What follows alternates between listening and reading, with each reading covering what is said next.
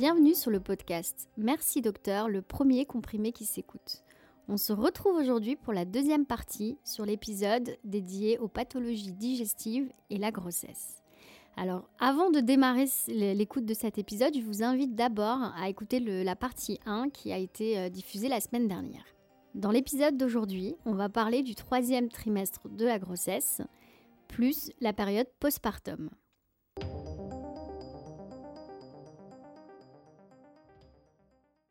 Alors, on va parler maintenant du troisième trimestre. Mhm. J'ai la question la plus glamour de l'année à vous poser. est-ce que c'est normal et est-ce que c'est fréquent d'avoir des hémorroïdes euh, lorsqu'on est enceinte? Les manifestations proctologiques au cours de la grossesse, c'est très fréquent. Environ une femme sur trois va avoir des douleurs euh, et ou des saignements au cours du troisième trimestre. Des saignements euh, par, Par l'anus l'anus, bien sûr. D'accord. Donc ça, c'est très fréquent. La cause numéro un sont les hémorroïdes. Il va y avoir une augmentation du débit de sang dans tout l'organisme, y compris au niveau de l'anus. Donc, les artères hémorroïdaires vont se dilater et donc plus d'hémorroïdes chez la femme enceinte, avec des complications de ces hémorroïdes-là qui sont possibles. Et c'est quoi exactement un hémorroïde? Alors les hémorroïdes, ce sont des artères en fait qui sont dans le canal anal, donc en bas, et qui sont à l'état naturel chez tout le monde. C'est les artères hémorroïdaires en fait. Ce sont les artères qui apportent l'oxygène à l'anus en quelque sorte. Mais euh, dans certains cas, bah, cette, euh, ces vaisseaux se dilatent et c'est ce qu'on appelle la maladie hémorroïdaire. Donc, ce qui est pas normal, c'est quand Mhm. ces hémorroïdes-là apparaissent hors de l'anus. Voilà, alors ça peut être à l'intérieur, donc des hémorroïdes internes, et ça peut être à l'extérieur. Donc c'est-à-dire que souvent ce qui se passe, c'est qu'il y a un caillot qui va se former, et ça va faire une boule, une grosse boule douloureuse qui va sortir, qu'on appelle une thrombose hémorroïdaire, et ça, ça fait très mal, euh, et ça- c'est vraiment une galère pour la femme enceinte. Et comment ça se traite? Alors, ça se traite par des vénotoniques, donc des, des produits qui vont modifier le débit sanguin au niveau de l'anus, des topiques locaux, ce qu'on appelle les topiques locaux, c'est des crèmes qui vont être appliquées, qui vont avoir un effet apaisant et puis un effet un peu anesthésiant. Et on peut utiliser également les anti-inflammatoires qui vont permettre de dégonfler notamment la partie œdémateuse, c'est-à-dire quand c'est très très gonflé, les anti-inflammatoires peuvent être utilisés euh, et notamment euh, pendant la grossesse, mais pas toute la grossesse. Et est-ce que ça veut dire que lorsqu'on accouche, ces hémorroïdes-là disparaissent ou pas? Alors, au moment de l'accouchement, l'obstétricien se sépare de la femme. C'est-à-dire, en gros, tout s'est bien passé, il n'y a pas eu de problème majeur. Bon, et la, la suite l'intéresse, entre guillemets, moins. Et euh, la femme, des fois, se retrouve un peu perdue parce que la personne qui va assurer la transition dans le suivi, et puis notamment sur ces problèmes-là euh, liés à l'anus. Déjà, au troisième trimestre, il faut euh, avoir à l'esprit qu'il faut bien essayer d'éviter en fait la survenue de, ces complications-là.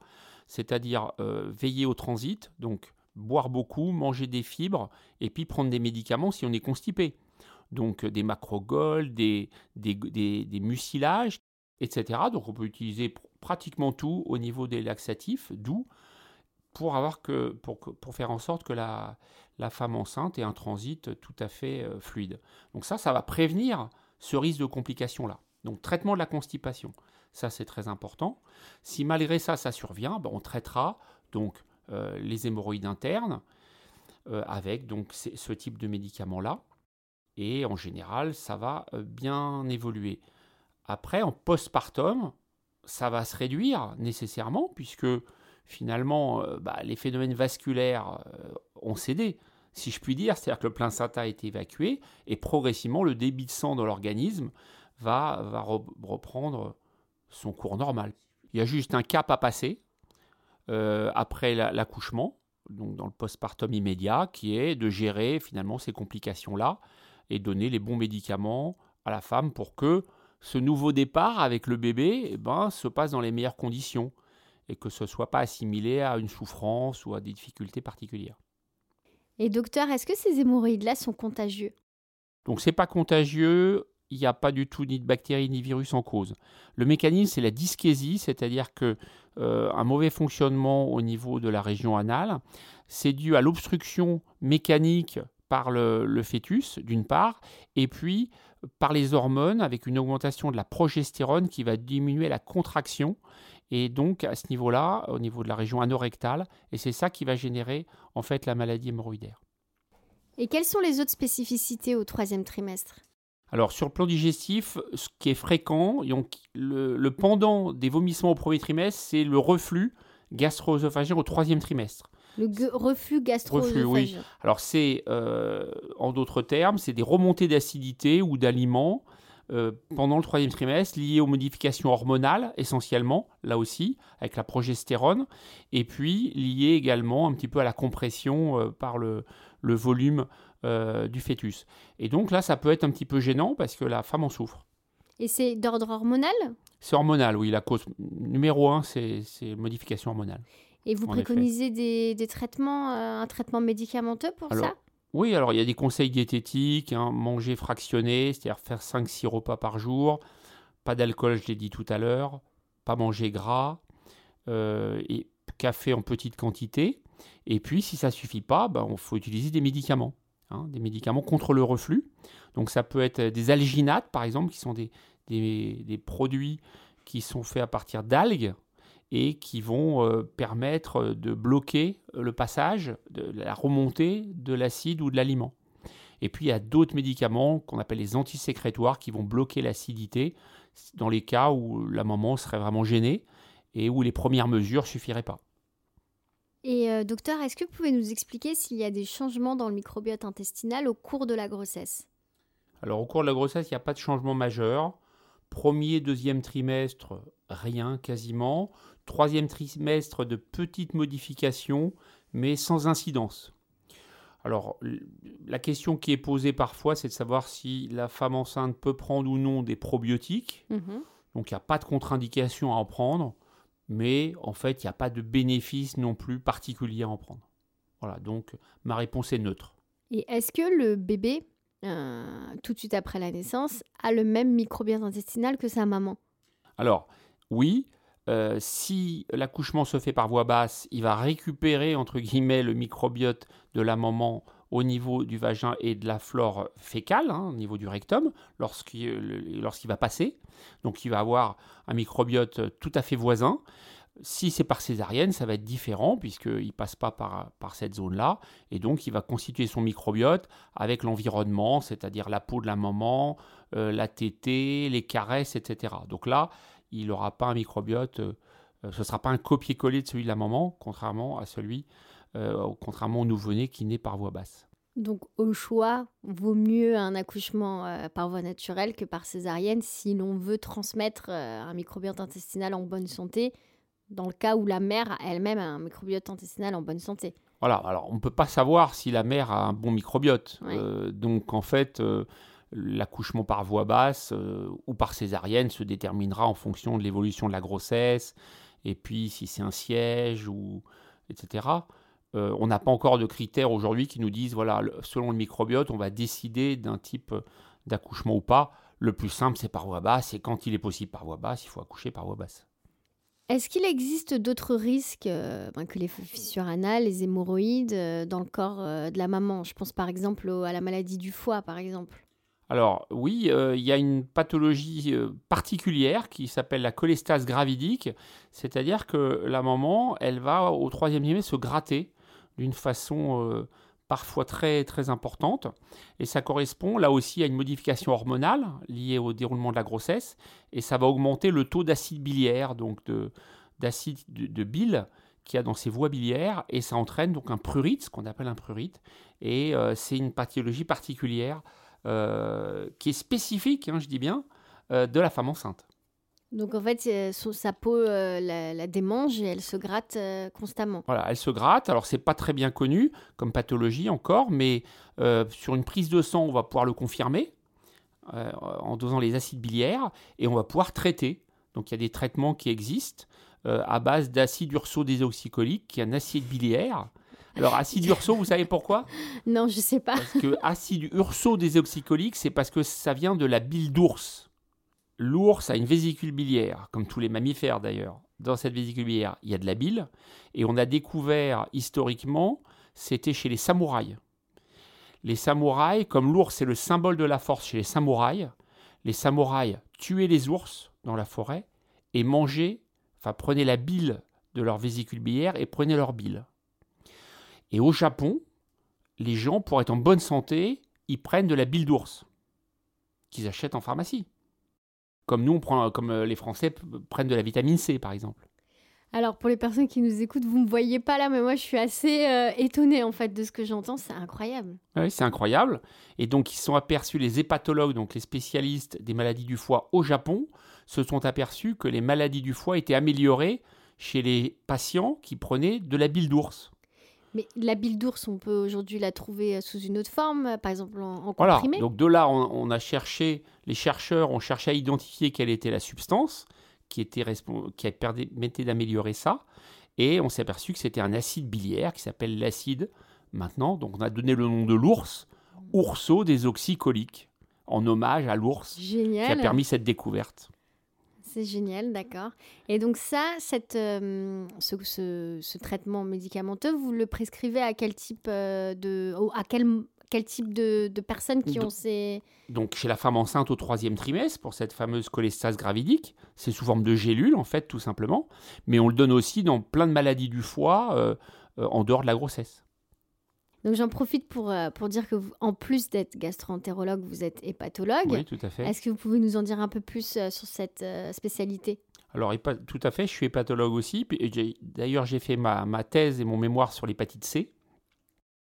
Et bah, ce sont en fait toutes les maladies liées au foie, donc relatives à l'alcool, relatives au virus, relatives à l'obésité, qui donnent souvent des problèmes au niveau du foie. Donc en fait, les pathologies, c'est toutes les maladies liées au foie.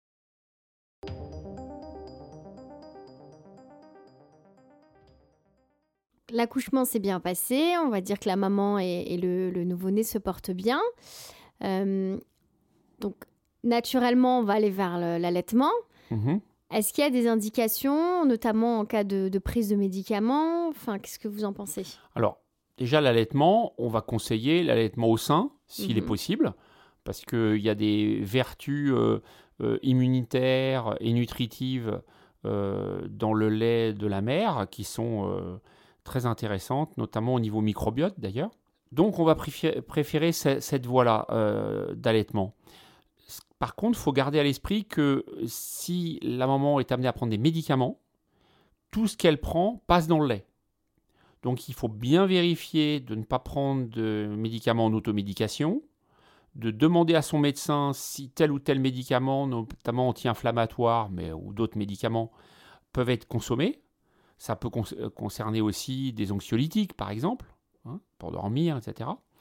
Donc il faut faire attention à ça. Donc en parler à son médecin et savoir si ça peut être consommé pour que pour pas que le nouveau-né, en prenant le lait, euh, consomme le médicament lui aussi. Hmm. Et là, vous parlez des anxiolytiques. euh, on parle souvent du baby blues. Oui, oui, tout à fait. Oui, ça peut arriver. Et donc, dans ce cas-là, effectivement, il peut y avoir la, la tentation de faire ça. Donc, il faut toujours que la maman, euh, enfin la, la jeune maman, précise bien qu'elle allait au sein et que soit checké euh, tous les médicaments euh, qu'elle prend ou les nouveaux médicaments pour éviter qu'il y ait un problème euh, au niveau pour le nouveau-né. Et sans entrer dans un débat de société pour ou contre l'allaitement, euh, en tout cas, de... moi, je veux savoir en tant que médecin, Ouais. est-ce que euh, c'est ce que vous, pour alimenter le bébé, c'est ce que vous conseillerez naturellement ou non? Oui, l'allaitement au sein est, meilleur sur le plan médical, en termes de prévention des infections, en termes de prévention euh, des, allergies, notamment au niveau de la peau, eczéma, etc. Euh, et puis au niveau microbiote, euh, les, les nouveau-nés qui sont allaités au sein ont un microbiote de meilleure qualité, on va dire, d'une façon globale, que les nouveau-nés qui sont allaités par les laits artificiels. Donc oui, il faut conseiller ça. À chaque fois que c'est possible, il faut allaiter au sein, si, si c'est possible. Et si ce n'est pas possible, euh, faut pas que ça devienne non plus euh, psychologiquement quelque chose de difficile à, Voilà. à Ouais. assumer ou en tout cas accepter. C'est ça. Si c'est naturel, que la maman en a envie et que ça se passe bien, il faut continuer et le faire si possible. Si ça devient trop compliqué ou mal vécu, Mhm. il ne faut pas hésiter à, à changer de mode d'alimentation.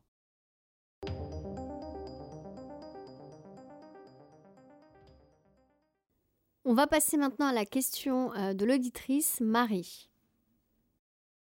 Bonjour Nesliane, bonjour docteur, euh, je m'appelle Marie. Euh, je tenais à vous dire que j'adore votre podcast. Je l'écoute religieusement depuis sa sortie, donc merci pour toutes ces informations que vous nous apportez. J'ai une petite question qui me taraude en fait. Ça m'est déjà arrivé à plusieurs reprises de faire des malaises vagales et c'était toujours après avoir mangé euh, quelque chose d'un peu trop riche. Et du coup, je me demandais si... Enfin, est-ce que c'est possible euh, que l'alimentation puisse à ce point perturber le corps, qu'on fasse des malaises? Alors oui, tout à fait. Le, malaise vagal est très souvent en rapport avec les repas. C'est-à-dire que après le repas, notamment s'il y a un repas abondant, un peu riche, euh, il va y avoir une distension de l'estomac et un trouble de la vidange. C'est-à-dire qu'il ne va pas bien se vider et donc il va se distendre et c'est la distension qui va entraîner une stimulation du nerf vague et qui va entraîner le malaise vagal. Donc c'est un grand classique euh, de, cause de malaise d'être en période postprandiale. Il y a deux autres causes très importantes et classiques aussi.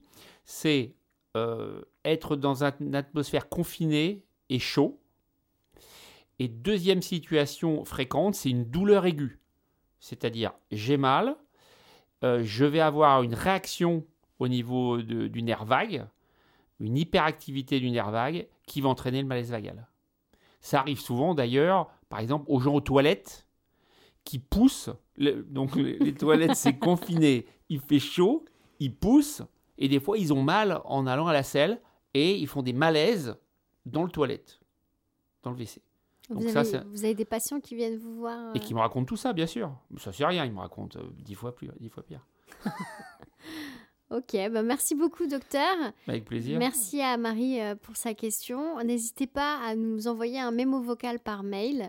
Merci, docteur podcast.gmail.com si vous aussi vous avez une question à poser au docteur William Berribi. Je vous dis à très bientôt, rendez-vous dans deux semaines pour le prochain épisode. Merci Nessiane et au revoir à tous.